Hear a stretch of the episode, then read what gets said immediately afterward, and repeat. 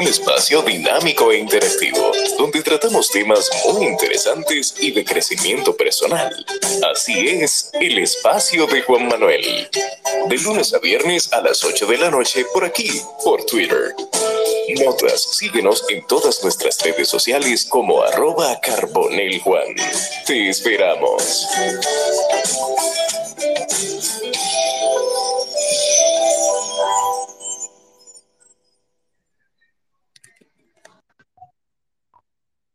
Buenas noches para todos. Bienvenidos a un espacio más, a un capítulo más del espacio de Juan Manuel en Twitter Spaces.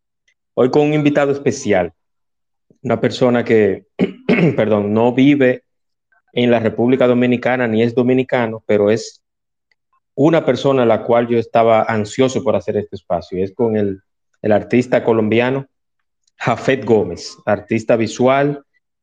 Maneja una técnica muy interesante que yo quiero que todos ustedes conozcan y la cual yo quisiera que algún día en mi país se haga. Eh, aquí sabemos que tenemos buenos artistas plásticos, buenos pintores y todo lo demás, pero sí, yo creo que esta técnica puede, puede usarse perfectamente para todo el tema juventud, eh, eh, mostrar un poquito más de la sensibilidad de las personas en tiempos como este, que, que necesitamos que el arte sea el eje de nuestras vidas. Y nada, yo quiero darle la bienvenida y, e iniciar con mi invitado, Jafet. Bienvenido, señor Jafet. Eh, hola, Juan Manuel. Eh, muy buenas noches. Eh, muchas gracias por tu espacio. muchas gracias, Liliana, por el contacto también. Y un saludo para todas las personas que se están conectando. de verdad, una grata, un grato momento de poder compartir con ustedes Así que estaremos atentos a, bueno, a ver qué surge en esta, en esta conversación. Muchas gracias, Juan Manuel. Así es, así. Gracias a ustedes, don Jafet, señor Jafet. Y, yo quiero que iniciemos. Eh, primero, que usted me nos informe o nos diga o nos relate cómo inició todo esto en su vida. O sea, cómo, cómo empezó el arte de plasmar y de paso felicitarlo porque hoy es Día del Artista, que hoy 25 de octubre es el Día del Artista que se, se creó o se conmemora por, en honor a Pablo Picasso.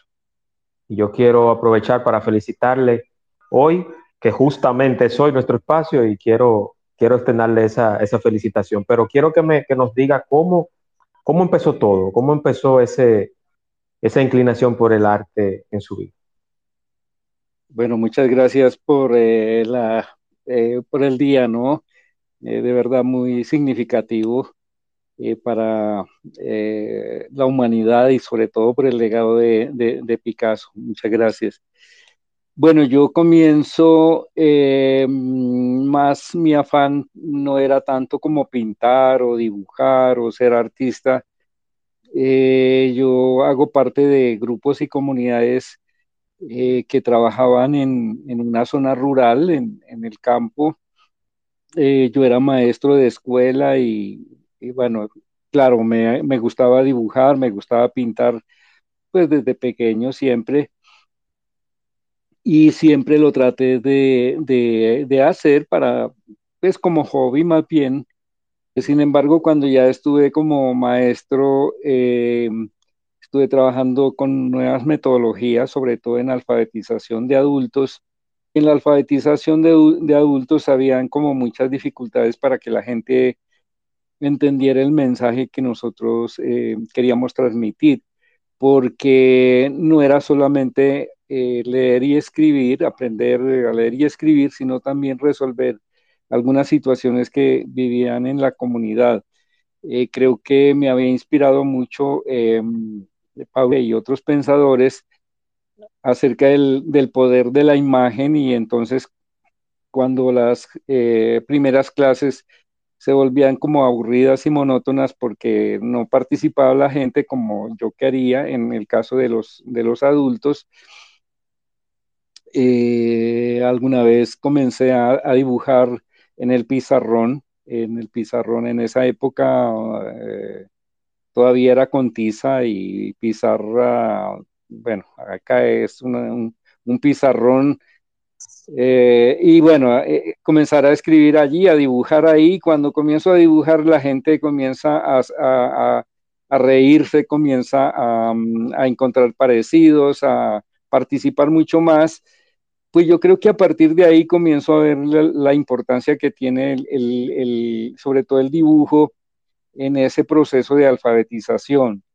Eh, posteriormente participó en algunos movimientos, eh, organizaciones, sobre todo juveniles, y comienzo a publicar los primeros dibujos. Mis primeros dibujos fueron eh, por allá en el año 78 en una revista de unos misioneros suizos que trabajaban en esa época en, la, en la red. Y era un personaje que se llamaba Silvestre. Silvestre era una historieta que se, que se, se publicaba cada tres meses. Y una especie de viñeta, una especie de viñetas, ¿no? Sí, sí, sí, sí, sí. Y entonces este personaje iba contando eh, cosas de su vereda, de los problemas especialmente, pero sobre todo los invitaba a la gente a, pues a encontrar soluciones, ¿no? En el tema de, pues de, del, cuidado de la tierra, del cuidado de, eh, la familia, la, necesidad de, tener hábitos sanos, el deporte, en fin. así duré unos cuatro años en este, en este trabajo y después, eh, bueno, se publicaba cada, cada tres meses. Después eh, me fueron conociendo en organizaciones que trabajaban en educación popular y bueno, comienzo a, trabajar con grupos también y comunidades con las cuales eh, el instrumento, el dibujo y la pintura eran como un instrumento de, pues de, metodológico para ayudar a la, a la, gente a que entendieran el mensaje y poder establecer como unos diálogos bien interesantes. Excelente, excelente. Entonces, así empezó todo. sí, sí. Sí, esa fue una época de blanco y negro. Yo siempre pienso, porque primero era, era la, necesidad de transmitir algo, era la fotocopia, no habían eh, recursos para hacer algo a color, porque además era, no habían impresoras a color. Bueno, no habían impresoras, habían otros sistemas, pero eran muy costosos. Y, eh, entonces, en sí era el trabajo en eh, ese y la reproducción era la fotocopia para distribuirlo en las comunidades y rara vez se publicaba algo a color, eh, pero sí era costoso. Y bueno, y después de unos 15, comienzo a, cuando ya se terminan los, los, los, grupos y las organizaciones con las cuales trabajaba ya tenían otras ocupaciones, entonces comienzo a, mm, frecuentar eh, grupos de, artistas, de, gente que, que tenía, bueno, eh, hacían salones de arte, hacían eh, diferentes prácticas. Y a partir de ahí, entonces comienza algo que fue muy interesante, ya mi obra personal, eh, fue, y comienzo con una serie que se llamó eh, la serie de los abrazos, todavía en blanco y negro, la serie de, los abrazos en blanco y negro, y posteriormente pues ya un poco al, tema del color, me, me, gustó mucho ingresar como, antes, lo, antes pintaba, por supuesto, pero, pero aquí cuando ya me desprendo de esa, de esa parte de la ilustración, con fines didácticos, ya comienzo a hacer mi obra y comienzo a explorar el color, comienzan los, los, murales también, que ha sido una parte fundamental de mi trabajo artístico y sobre eso eh, fue una experiencia muy, muy interesante porque desde el principio fue algo así como, como muy participativo, ¿no? No, no era el, la obra mía, sino también la participación de la gente. Así es, así es. Y precisamente, ya que y me engancho con esa palabra, muralismo. Precisamente la primera pregunta que yo quiero hacerle es por ahí. ¿El muralismo colectivo en el contexto social colombiano, o sea, cómo, cómo influyó, cómo influyó que Colombia sabemos que tiene, es rico en su cultura, en su gastronomía, en el paisajismo, en la historia, o sea, Colombia tiene muchas cosas que mostrar al mundo, independientemente de todas las cosas históricas que ha tenido que no son tan positivas como las, las positivas que habitualmente conocemos al pueblo colombiano, pero quiero que usted me hable de eso, el muralismo colectivo en el contexto social colombiano, o sea, cómo se viene desarrollando y cómo usted, usted participó en esa transición de hacer viñetas blanco y negro, luego la transición y ese paso a color, a entonces usar el, muralismo como, como una expresión social en Colombia. Eh, bueno, el muralismo, bueno, nosotros comenzamos con un grupo de, educadores populares en una ciudad que se llama Medellín, eh, una de las principales ciudades acá en Colombia, y ahí desarrollábamos un trabajo de educación popular con organizaciones en diferentes eh, regiones del, del país. Y con estos educadores eh, hicimos una, una, experiencia. Para esa época, eso era en el 92 y había mucha gente que celebraba el descubrimiento de América otros dijimos, bueno, realmente no tenemos nada que celebrar, pues porque teníamos una posición muy diferente a, la, oficial. Exacto. Entonces, un, exterminio, un exterminio, de, una sí, raza. Sí, entonces dijimos, bueno, nosotros realmente no tenemos nada que celebrar, pero vamos a expresarlo a través del arte. Entonces eh, hicimos eh, hicimos los primeros murales colectivos eh, de gran formato con la participación, eh, ahora ya no recuerdo cuántas personas, pero sí yo creo que éramos entre unos 15 y 20 personas que hicimos cuatro murales grandes en tela y los eh, rotamos en diferentes lugares del país para que se hiciera una exposición conjuntamente con, con afiches. al, bueno, no se llaman en, tu país eh, los afiches, bueno, acá, o cartel, y eh, eh, iba acompañando también. Igual, bueno, bueno, bueno, y, bueno, alguna cosa por ahí que, se salga de contexto, por favor, me, me, corriges, Juan Manuel. Tranquilo, sí, aunque somos, aunque somos vecinos y compartimos nuestra lengua, nuestra cultura, pero siempre a veces hay, hay términos que cambian, ¿no? bueno, em, sí, a partir de ahí comenzó esa experiencia que, entre otras cosas, fue algo metodológicamente planeado para que la gente participara, ¿no? Em, que tiene unas, unas situaciones bastante particulares en el sentido de que no es mi mural, no es, no es la idea mía, sino es la idea de todos. Y eso tiene sus complicaciones, pero pero después ya con la metodología que está asumiendo, eso se convirtió ya en algo muy incluso una manera de, establecer diálogos, de encontrar eh, problemáticas, de, sobre todo de, encontrar soluciones a, las diferentes eh, situaciones que se han vivido. Y una cosa muy importante la gente ha insistido mucho desde esa época en el, en el tema de la identidad cultural, es decir, de autorreconocernos, eh, saber de alguna manera quiénes somos, que tenemos unos valores, que tenemos eh, unas raíces y que en esa medida eh, somos pueblos con, con, una historia a la cual, bueno, historias complicadas muchas veces, pero también con unas grandes riquezas en, diversos eh, aspectos, ¿no?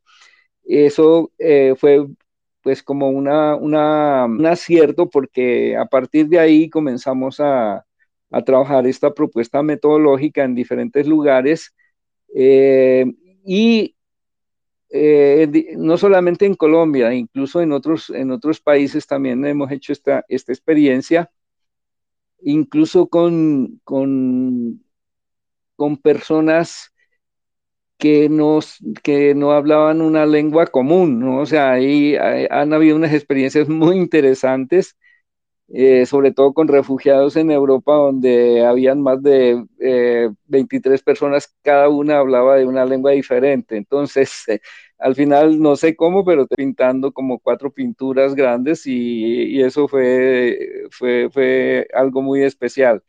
Pero y hemos venido el arte, el arte no tiene el arte no tiene idioma sí sí sí. El, arte el arte es universal por eso por eso y perdone que le interrumpa por eso precisamente yo quise traerlo a mi espacio porque a través del arte y como usted lo, lo ha expresando se puede se puede salvar se puede limpiar y se puede expresar una, una, un sentimiento. Porque por ejemplo en, en su país que ya sabemos todo lo que el tema de la violencia, pero hay países que vienen pasando situaciones similares, políticos, sociales.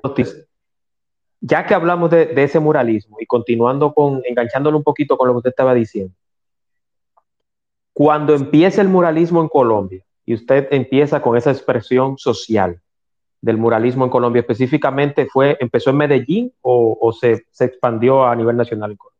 Bueno, mi, mi, bueno, la primera experiencia fue en Medellín, pero mi región es al sur, suroccidente, eh, casi en, la, en los límites con, el Ecuador. Y mm, eh, mi, mi, ciudad se llama Popayán, en el departamento del Cauca. Es una región andina, aunque tiene, tiene eh, parte del, del Océano Pacífico, hay una costa y también incluso hace parte de, la región amazónica. Entonces, eh, yo comienzo a trabajar acá con la gente, con grupos y con organizaciones. Eh, al principio bastante difícil porque, porque es mucho más fácil eh, pintar uno solo y decirle a la gente lo que hay que hacer, ¿cierto? Eso funciona y es, y es mucho más fácil, pero comenzar desde cero sentarse con la gente, conversar primero, conocer su situación, eh, encontrar unos eh, principales. Salen muchas ideas, pero, pero hay que escoger unas tres nada más y de ahí comenzar eh, a hacer bocetos, a hacer dibujos sencillos con ellos. Hay gente que no, que no sabe dibujar, que nunca tomó un lápiz para dibujar, tal vez para escribir otros que no sabían eh, leer ni escribir, pero que se atrevieron. Y, y eh, comienza ahí un, una, un, eh, como un proceso donde la gente comienza a, bueno, primero hacen boceto, comienzan a hablar, después tenemos que hacer un, un boceto general y ese boceto general después ya, ya nos ponemos de acuerdo y, y, lo, ideal es que la gente esté de acuerdo, que se sienta conforme, que se sienta representada allí y después eh, comenzamos a pintar. No todo mundo comienza, no todo mundo pinta, hay gente que solamente da las ideas. Eh, ahí aprendimos también que no solamente se pinta con el pincel, sino que se pinta con las palabras también, con las ideas. Entonces, no y no solamente es el pintar, también hay gente que trae, bueno, una escalera, que trae un balde con el agua, hay gente que, que, eh, que prepara los alimentos, se convierte toda en toda una fiesta, ¿no? Cuando, cuando empezamos, eh, acá en, en, mi región, eh, el, muralismo estaba como algo, o sea, hacíamos muralismo estábamos fuera de contexto, ¿no? En la academia decían no, bueno, tal vez no lo decían, pero, pero el muralismo no figuraba y era como un símbolo, no sé, de estar en, otra época, ¿no? Entonces, eh, realmente sentimos que cuando comenzamos a hacer esto, hubo eh, iniciativas que comenzaron a, también a reconocer el muralismo, comenzaron también a, a sumarse a esto. Y y eso fue muy interesante también porque, por ejemplo, hoy eh, hay todo un movimiento de, jóvenes especialmente y jóvenes, eh, algunos estudiantes de artes, en fin, eh, y hacen colectivos, por ejemplo, el colectivo, por ejemplo, Fondo Blanco, por ejemplo, acá hay uno que se llama Fondo Blanco, bueno, hay, hay diferentes nombres y la gente comenzó, los jóvenes comenzaron a hacer festivales de muralismo, ¿no? Y eso es muy gratificante porque uno vio, porque a estas alturas de la vida nosotros podemos contar que, bueno, ya después yo no trabajo solamente, no trabajo solo, ¿no? Eh, por ejemplo, mi familia, tengo un hijo que es eh, artista plástico también, eh, tenemos una organización que se llama el Colectivo Cultural Huipala y el Colectivo Cultural Huipala, pues en sí, el énfasis es el trabajo artístico vinculado a procesos sociales y comunitarios. Entonces, eh, pues eh, nosotros hemos venido, pero, pero ya hay muchos grupos con su propia dinámica, con su propia metodología y sobre todo que están, están transformando lugares donde antes eran eh, situaciones bastante difíciles, ¿no? Por, por la violencia, por las pandillas, por situaciones de pobreza, en fin, y donde estos chicos van y pintan. Y, hay, y ha habido el año pasado, que fue el, el año del estallido social acá en Colombia, muchas de las formas de expresarse la gente fue a través del muralismo, y no solamente los jóvenes van, sino también personas que quisieron expresarse a través, de, a, través del arte. Entonces esto se convirtió en una manera de, de, contar, de expresarse, de decir las cosas. Así es, así es, correctamente, Jafet. Y ya que estamos hablando de, de identidad, de, ecología, de arte, de cultura, el muralismo como identidad social. Déjame ver si, porque tengo en mis notas aquí que, quiero usar el término correcto. Vamos a ver. Vamos a ver, vamos a ver. Me perdonen que en los programas en vivo pasa eso, pero ya, estamos, por acá. Eh, eh, tengo aquí en mis notas que el arte al servicio de la comunidad, o sea, como Jafet, con, Wipa, con Wipala, con, con todo este movimiento sociocultural y, y precisamente cambiando las balas y las metralletas y, las armas por pinceles, por pintura. ¿Cómo, cómo, cómo empieza eso? O sea, ¿cómo el arte funciona al servicio de la comunidad? O sea, ¿cómo ustedes lograron eso?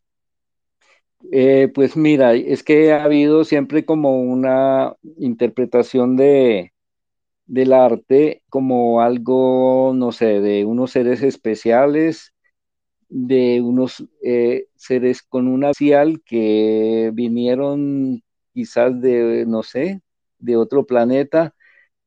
Y eso no es cierto, ¿no? Todo mundo podemos pintar, todo mundo podemos expresarnos, seguramente algunos que tenemos eh, nuestro oficio como, como el oficio principal, pues desarrollamos más habilidades, desarrollamos más prácticas. Eh, que una persona que lo hace de vez en cuando, pero en sí todos lo podemos hacer. Ese es el primer, eh, es, la primera como respuesta eh, de que todos lo podemos hacer, ¿no? Y que la otra finalidad es que no es solamente para producir eh, una obra de arte, ni producir a ver un momento. Sí, se escucha un poquito lejos. Y no solamente como para, para, una obra de arte, sino que es una manera de expresarnos, una forma de, de contar, como decía antes, y, sobre todo para contar cosas que a veces no con las palabras, ¿no? O sea, aquí por la situación de, de violencia han habido situaciones muy donde la gente prefiere no hablar de estos temas, ¿no? Eh, por el miedo, por el dolor, por, por, muchas circunstancias, pero a través del arte han podido, han podido contar, han podido decir, han podido eh, manifestarse, incluso se ha convertido en algo sanador. Cuando la gente pinta, se libera y sobre todo hemos, hemos tenido experiencias donde hay gente que dice después, oye, me siento mejor, me siento siento que ese dolor tan eh, emocional como físico eh, se, les, se les liberó. Y entonces uno ve que el potencial del arte es muy, muy grande, pero sobre todo que nosotros planteamos que no tiene que ser pues para unos seres eh, dotados especialmente eh, con facultades especiales, no, el arte lo podemos hacer todo y sobre todo que tiene que tener un servicio a la comunidad, que la gente pueda contar, que, que es otra manera de hablar, es otro lenguaje que está ahí, pero que muchas veces nos dijeron que no, que, no lo podíamos hacer y nos cortaron la creatividad. Y, se ha dado mucho, sobre todo, aquí hay, una, hay un lugar donde quizás es difícil creerlo, pero se cuentan más de 900 tomas guerrilleras en, en 20 años, o sea, casi todos los días habían, habían, habían conflictos entre las fuerzas eh, armadas, y, bueno, la, la, la, del ejército y las guerrillas.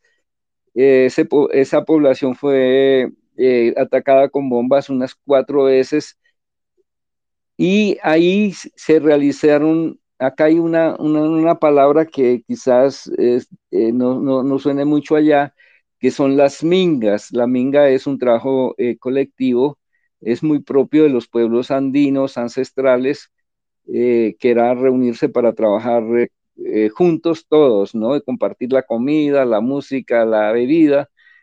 Y, este pueblo que eh, se llama Toribío y, con, escogió el, el, muralismo y se hicieron mingas o festivales de muralismo pues que una participación excelente. Les puedo contar que, en, una, en una de estas mingas en el año 2013 llegaron 100, eh, muralistas y se pintaron, eh, bueno, 100 murales en una semana, pero la gente siguió, ¿no? Y, en, ese momento, en medio de, del conflicto, porque mientras nosotros estábamos pintando, eh, habían eh, combates en las montañas y había eh, la alerta de que en cualquier momento podía haber un conflicto en el, en el pueblo donde estábamos, ¿no?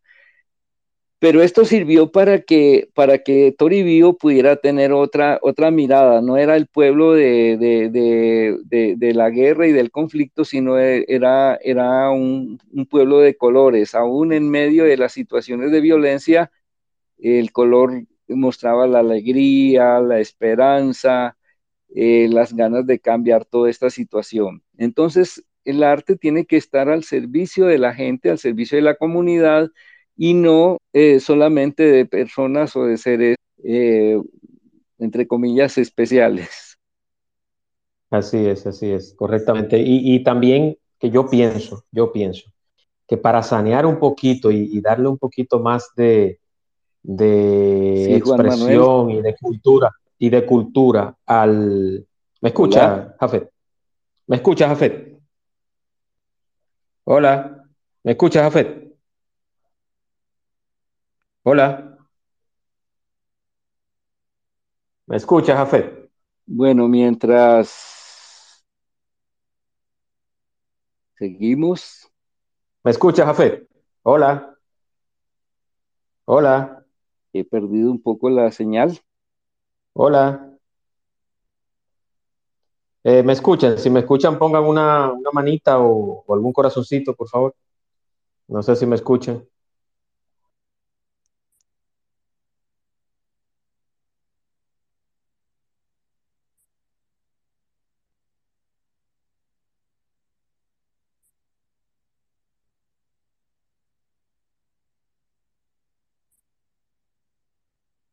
Perfecto, perfecto. Bueno, parece que se perdió la señal ahí por parte de Jafet. Le, escribí ahora para que entre nuevamente. Vamos a ver, pero mientras, mientras, mientras, le vamos a preguntar a Jafet sobre el sendero mágico. El sendero mágico, y lo tengo por acá en mis notas, es lo siguiente.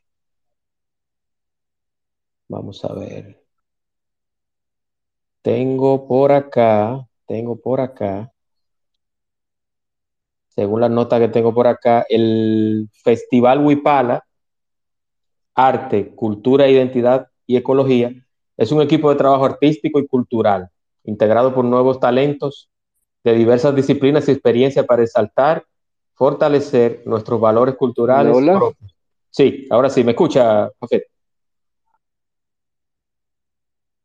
¿Me escuchas, Jafet? Vamos a ver, parece que un fallo ahí con la comunicación. Vamos a enviarle el micrófono nuevamente para que acepte.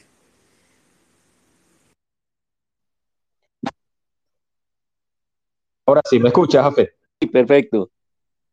Correcto, correcto. Entonces, continuando con lo que le estaba leyendo a los oyentes que están por acá, ya que hablamos del arte al servicio de la comunidad, socialmente hablando, y que le decía que Latinoamérica necesita arte, Latinoamérica necesita cultura. Hay muchas cosas que a través de la televisión, de influencia musical, eso que se está perdiendo la identidad en Latinoamérica. Hay, valores y antivalores que están llegando a través de esos, esos audiovisuales. Y, y entonces, precisamente por eso yo quise traerlo a este espacio, para que se vea que la cultura hace falta y se necesita en Latinoamérica. Entonces, dicho esto, Café, yo quiero que usted me hable de Huipala, Huipala. Arte, identidad, cultura y ecología. Sendero mágico. Yo quiero que usted me hable de eso, que me encantó porque... ¿Me escuchas, Jafet? Sí, sí, sí, sí, Porque Sendero Mágico, yo lo vinculé, y por eso el título de mi espacio, con el realismo mágico de Mar, Gabriel García Márquez, de Macondo. Entonces, yo quiero ver si es una vinculante o si directamente o irrestrictamente está vinculado un término con otro, ya que Márquez se enfocó en la literatura, pero en, que sea un viaje cada vez que se lea un libro de la Universidad Márquez, que es su, su compueblano. Pero yo quiero que me hable de esto, de Huipala, Sendero Mágico y esa experiencia, esa experiencia visual y ecológica de saberes ancestrales. Eh, bueno, nosotros eh, tenemos acá pues como una fuerte influencia de, de los pueblos andinos ancestrales eh, y una de las, de las simbologías más bien es la huipala. La, huipala es la bandera de los siete colores del arco iris. De forma cuadrada tiene 49 cuadritos, cada uno tiene su representación en el mundo andino y eh, pues para nosotros es muy significativa eh, porque hace parte también como de este rescate pura de nuestra identidad, de esos grandes valores que, han existido. Y, uno de ellos ha sido esa, esa cosmovisión de los pueblos ancestrales andinos, ¿no? Entre, entre ellos ese y otro que se conoce como la Chacana, que es la Cruz del Sur, en fin, y con sus festividades, el Inti Raimi, eh, y pues las diferentes manifestaciones eh, culturales, saberes de, los pueblos eh, andinos. Y algún día hicimos, empezamos con, algo que se llamó la Huipala, que era como una especie de café, galería, estaban mis pinturas, pero era un espacio de tertulia, un espacio de encuentro y de eso hace ya unos 14 años. Y entonces eh, la Huipala se fue convirtiendo pues como, como, en un espacio muy representativo de la ciudad. Esta es una ciudad eh, intermedia, somos alrededor de 300 mil habitantes. Eh, y entonces, pues es una, bueno, además es una ciudad muy histórica eh, con arquitectura colonial. Aquí de alguna manera se forjó eh, la historia de la independencia eh, de Colombia y de otras naciones vecinas, pero entonces comenzamos a, buscar en, los orígenes de, de estas palabras y encontramos que la huipala nos venía como muy bien y poco después eh, ya comenzamos unos amigos que querían eh, trabajar conjuntamente y nos constituimos como, como una organización. De eso pues hemos podido trabajar con, las comunidades en, aspectos, por ejemplo, eh, como, como la, sobre todo el tema del muralismo, como, como ya lo conté, pero también eh, la historia, acá creamos un grupo que contaba la historia de la ciudad. A veces las ciudades o no solamente las ciudades, sino la historia nos la contaron de otra manera, nos contaron lo que, lo que querían que nos contaran, querían eh, una visión, ¿cierto? Y yo pienso acá, muchas veces digo que, que, es la visión del de a caballo, el que iba en el caballo, pero el que iba de ha pintado su historia. Entonces a veces contábamos historias eh, que no estaban eh, oficialmente y que entonces era, era necesario. Entonces creamos un, un, grupo que hace representaciones en las calles de la ciudad y se llama eh, Popayán Memoria y Encanto, con algunos personajes de hace 200 años. Eh, pero también tenemos en la Casa Cultural Huipala, tenemos pues el lugar para las exposiciones, es un café, eh, es sí, sitio de encuentro. Y eh, una de las, de las cosas que también surgió casi paralelamente fue el Sendero Mágico. El Sendero Mágico pues es el lugar donde vivimos con la familia, pero es también un espacio eh, para la organización y para otros grupos que quieren venir a, hacer algún tipo de experiencia acá.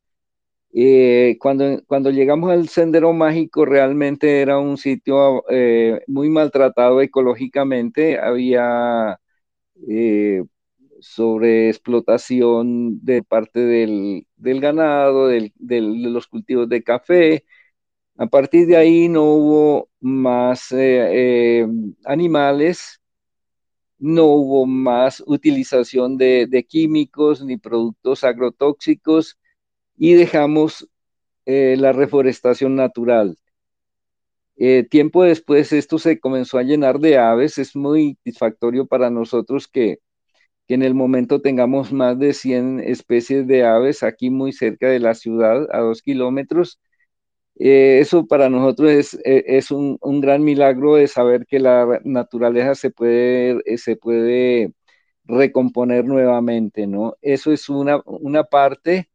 Eh, la otra es pues que tenemos otro, otro modelo de vida, tal vez más de cuidado, de conservación, Acá decimos de la Pachamama, de la Madre Tierra, entonces estamos, muy ligados a ese tipo de, visiones y, tratamos de ser muy respetuosos, no solamente con, el, con, pues con las plantas, eh, sino con todas las especies, con todos los seres que aquí habitan. de alguna manera nos regimos por el Suma Kausai. El Suma Kausai es el, el buen vivir, que era también parte de, lo que, de las conmovisiones y de las prácticas de los pueblos andinos.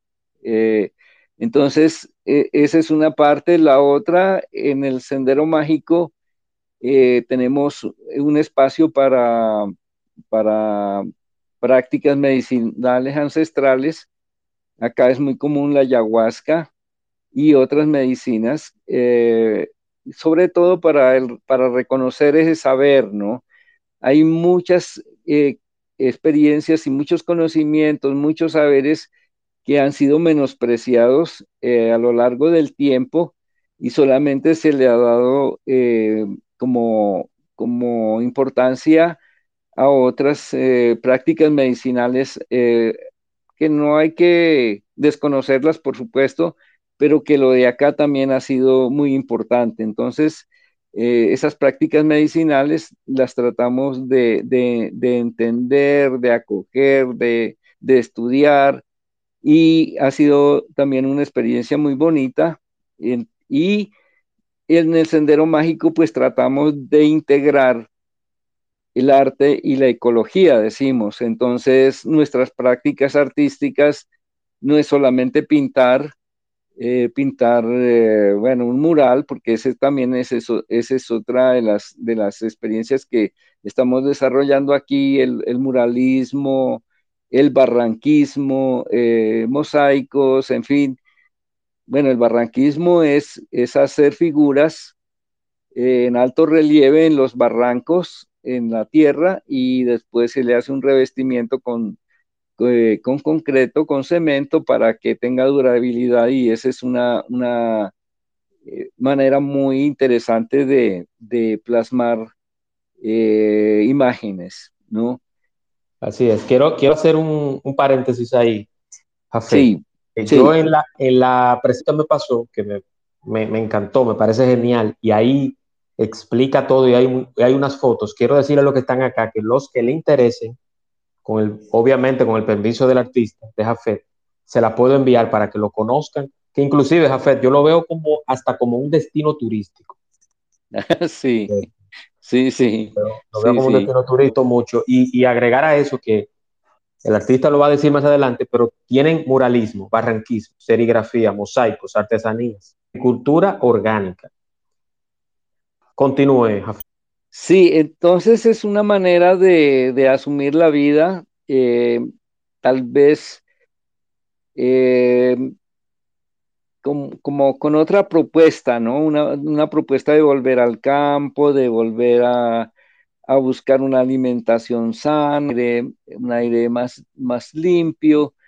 Eh, las ciudades se están convirtiendo cada vez más en algo muy difícil, muy caótico, y mucha gente ya no, no, cree que esa sea un, eh, un, estilo de vida o que haya mejor calidad de vida, ¿no? Hay, hay que hacer mucho esfuerzo en todos los aspectos para, para que se pueda vivir en una ciudad, ¿no? no por la contaminación, por, eh, por, por, la inseguridad, por el estrés que genera. Entonces, buscar espacios eh, eh, rurales, campesinos, ha sido también como, como, bueno, no solamente la moda, sino una necesidad de eh, como a, incluso a encontrar, a sembrar, a, untarse un poco de tierra, eh, a, vivir de otra manera, ¿no? Y, es, es, fascinante porque uno vuelve como a, las raíces, ¿no? Muchos de nosotros, bueno, mi familia, yo mismo, eh, eh, eh, provenía de una, provengo de una familia campesina y estar aquí con mi familia, con, mis hijos, es, es, otra experiencia, ¿no? Entonces, es volver a eso, es volver a, como digo, a nuestras raíces, a otra, otra manera de, de vivir, porque porque la propuesta que tenemos de, las grandes ciudades realmente no es tan fácil. Así es, así es, Jafet. Y yo quiero ya abrir los micrófonos. Aquí tenemos, quiero aprovechar y saludar a algunas personas que están acá. Tengo a Catalina, Ali, Ali Cid, Liliana, Omar, Naomi, Cania, Cuevas, Néstor, que es colombiano también, está por acá que lo, invité precisamente para este espacio porque sabía que iba a tener un, un compueblano suyo, a Concha desde México, que tenía un tiempecito que no me visitaba, bueno, ya, ya salió, pero estaba por acá. Entonces, ¿alguien quiere hacer alguna pregunta un de, de esta bonita iniciativa y este gran trabajo que está haciendo Jafete en Colombia? ¿Tienen alguna pregunta, algún comentario? No, sí, bueno, aparentemente no.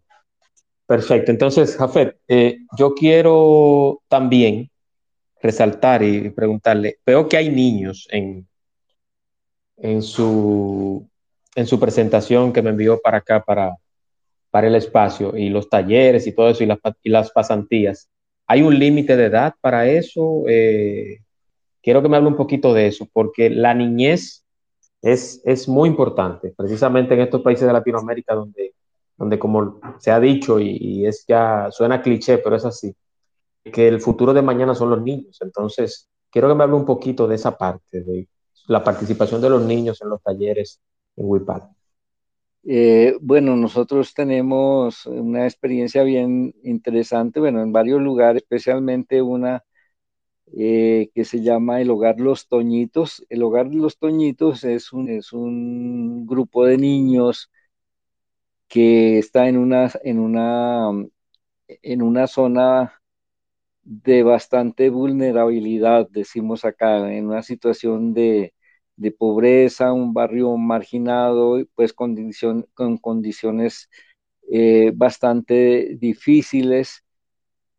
Eh, y ahí en este hogar Los Toñitos se, surge un, proyecto que, bueno, primero es, un jardín infantil donde van los, los chicos, los niñitos, pero hay otros un poco más grandecitos, de 7, 8 hasta 12, a veces más años, que no encuentran nada que hacer en su casa o en la calle donde están, entonces se van aquí a este lugar y las, las profesoras que allí están les ayudan en, sus deberes, en sus tareas, a comprender eh, eh, algunas cosas que seguramente no, no, pueden por ellos mismos o sus padres no les pueden ayudar. Entonces se creó algo que se llama la tarde chévere. Acá es muy común el, chévere, yo creo que allá también, ¿no? Bueno, entonces la tarde chévere es, eh, entramos nosotros a apoyar a este grupo ahí de la tarde chévere, eh, con, bueno, pintando con ellos, eh, haciendo, leyendo, por ejemplo, al principio muy difícil que ellos leyeran, estoy hablando de hace unos siete años, mostrarles un libro era muy difícil que ellos lo, lo, lo, lo tomaran y, leerlo porque venían de una experiencia poco de, los, de las escuelas, donde la lectura es eh, casi obligada y textos que no corresponden eh, muchas veces al, gusto de los niños, entonces genera más bien un rechazo. Eh, comenzamos a leer cuentos con ellos y después a pintarlos, pero no era solamente leerlos. Después de un tiempo ellos mismos comenzaron a, hacer sus propios cuentos, a dibujarlos y eran sorpresas muy bonitas. Cada ocho, cada, íbamos cada semana. Ellos se reúnen tres veces a la, semana, a la semana, pero nosotros íbamos una vez y encontrar que ahí estaban eh, ya, es decir, teniendo amor por los libros, por la lectura, y era, era muy interesante porque entonces no solamente era que leían, sino que además hacían sus propios cuentos. Cuando eh, los vinculamos con el Sendero Mágico, acá ha sido como el espacio de ellos también, es el espacio para encontrarse con la naturaleza, con los mitos, eh, con las aves. Nosotros eh, recogemos animales maltratados, por ejemplo, las, los perros, es como un hogar de paso también para, para recuperarlos, para tratarlos, eh, mejorarlos y después encontrar unas familias que los pueden, los pueden adoptar.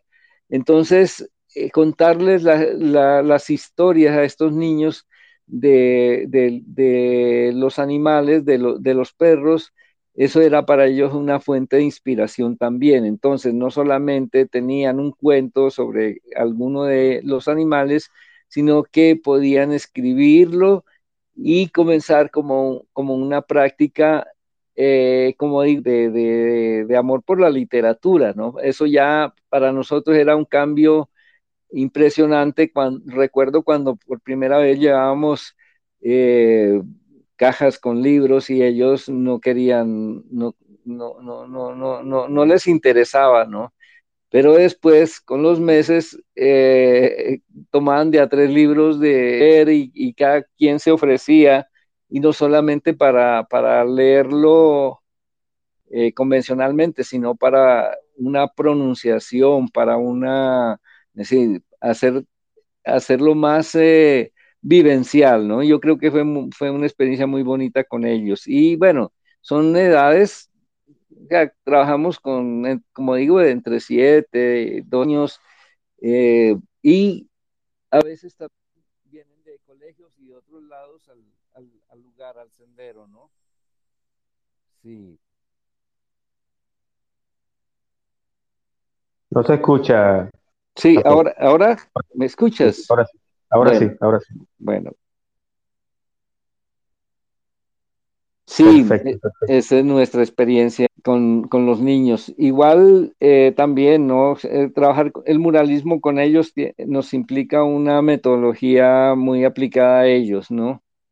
Eh, no es lo mismo trabajar con los adultos que con los niños, pero se han hecho experiencias muy bonitas con ellos, entendiendo sus edades, sus, intereses, sus situaciones, y también ha sido una manera de, de, de, expresarse, ¿no? Así es. Afed, como el arte tiene muchas aristas y, obviamente el arte no solamente se clasifica en pintura o en una expresión visual, según veo, en la parte artística musical tienen presencia. ¿Qué tipo de músicas eh, o exponentes o artistas o agrupaciones ustedes eh, han presentado? y cómo, ¿Cómo va ese tema de la música en, en todo el ambiente de Huipala y, y el bar? Eh, bueno, la, la, música y amigos que nos, que, que, nos han ayudado sobre todo en, la, en temas eh, como de, de, que ellos puedan entender ciertas, ciertas, eh, ciertas técnicas eh, musicales.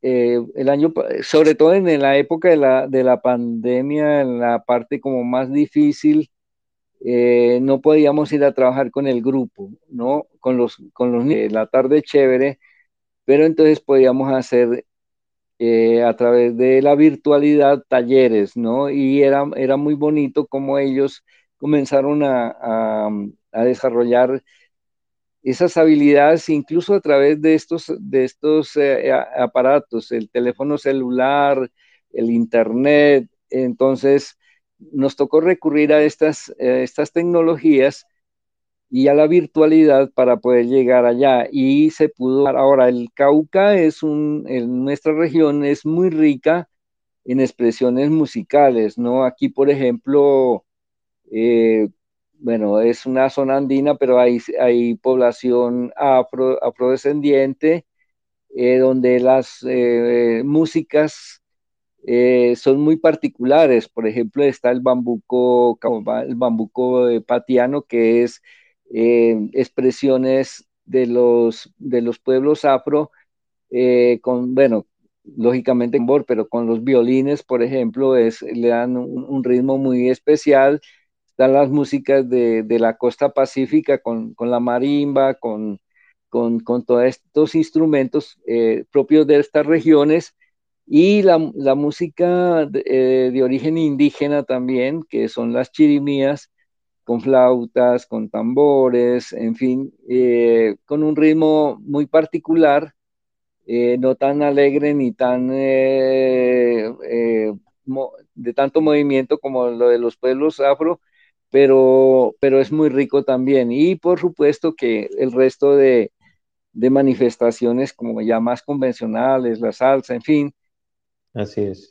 sí, que, que, muchas personas piensan que muchas personas piensan, Jafet, que solamente vallenato se se escucha en toda Colombia. O sea, hay muchos, ritmos, hay muchos ritmos. Y yo quiero para que, para que más o menos tengan una idea, para que más o menos tengan una idea, yo tengo unos, unos, eh, que yo también hice mi tarea, Jafet.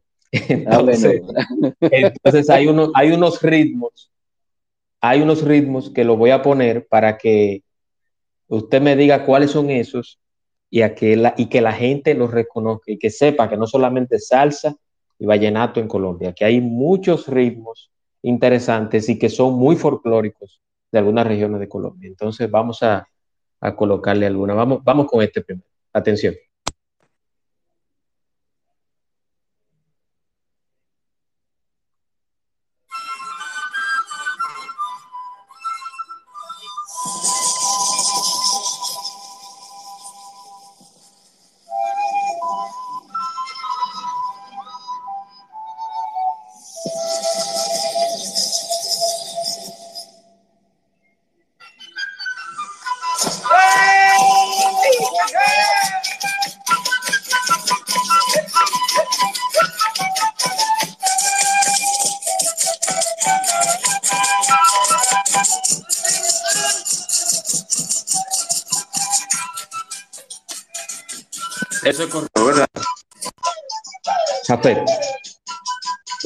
¿Cómo?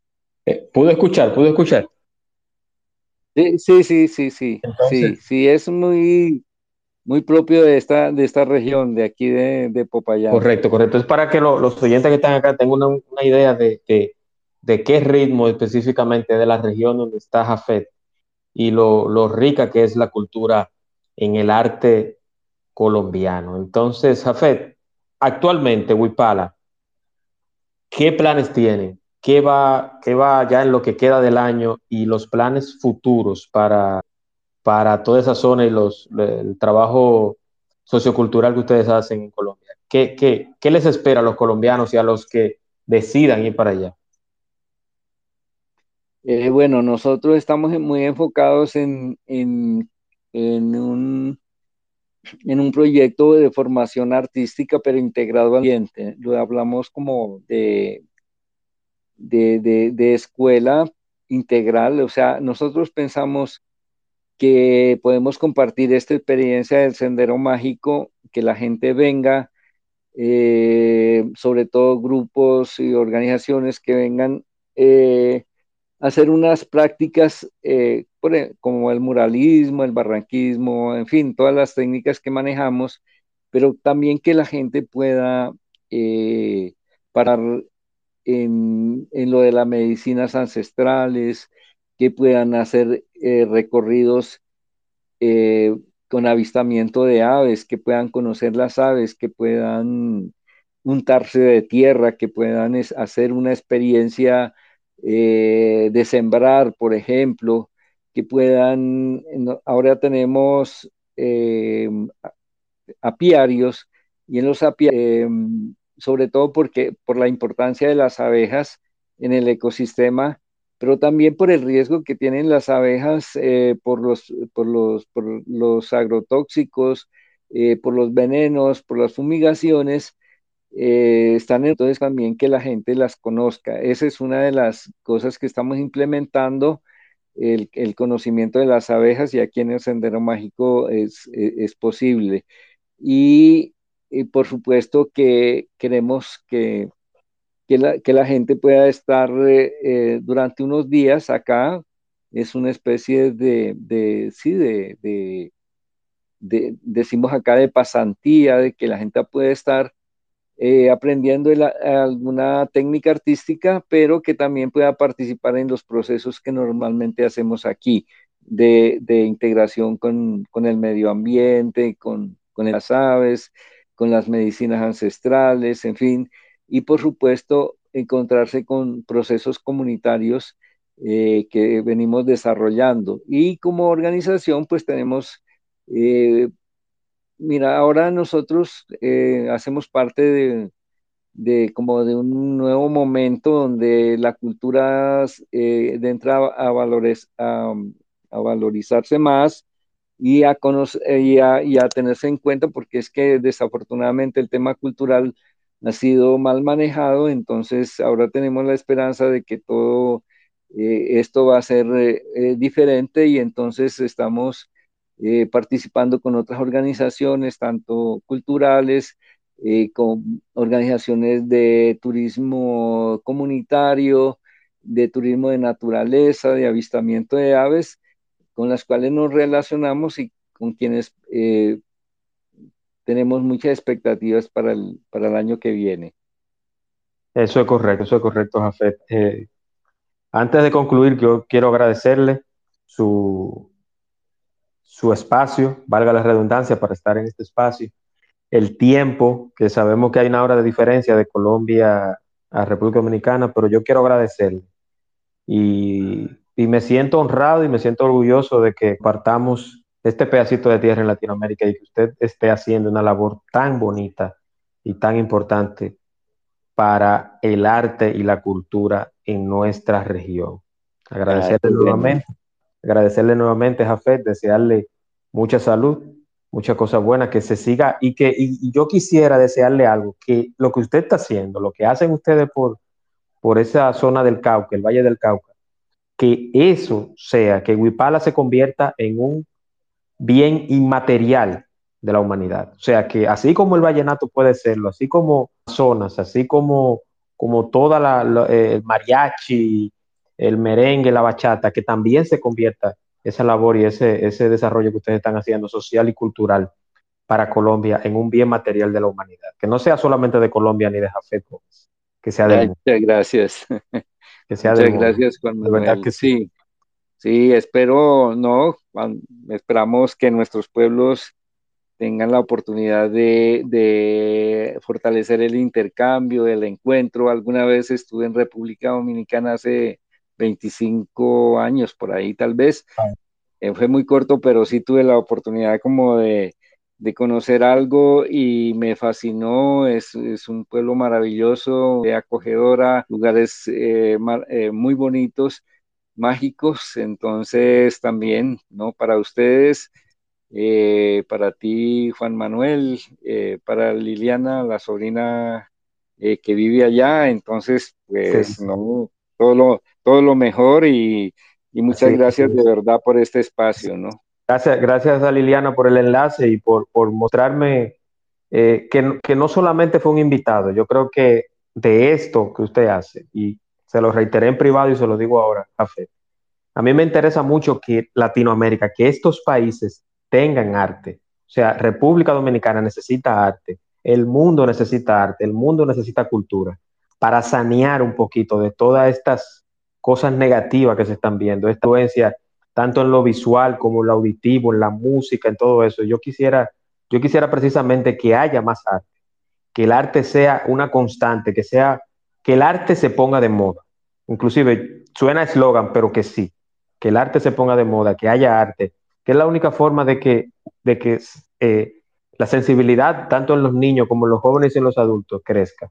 Las personas sean menos violentas, que sean un poquito más comprensivas, que se desarrollen en otros aspectos yo creo que con lo que usted hace se puede, se puede lograr. Muchas gracias, Juan Manuel, de verdad. Y yo creo que sí, muchas, muchas gracias por, sus palabras, eh, que sé que son sinceras, que, que sí, que el arte es una gran oportunidad y no, y no para volvernos, entre comillas, artistas, solamente por disfrutar, por, por, por, expresarnos, por... Eh, incluso por descubrir nuestras habilidades que ahí tenemos y, a veces hasta por terapia, ¿no?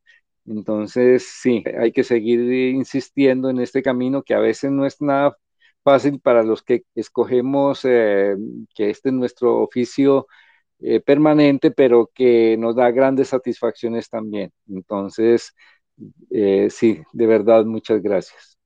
Eso es correcto, eso es correcto, Jafet. Muchas gracias. Les recuerdo que este jueves este jueves por el mes de Halloween, tendremos un brazo o un espacio del espacio.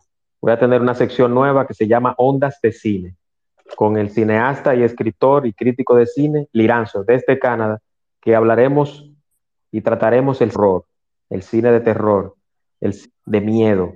A propósito de Halloween, que aunque no es una tradición nuestra, pero sí en televisión abierta y por cable se eh, se colocan muchas películas de terror, pero vamos a hablar de el cine de horror en el séptimo arte. Jafet, agradecerte nuevamente.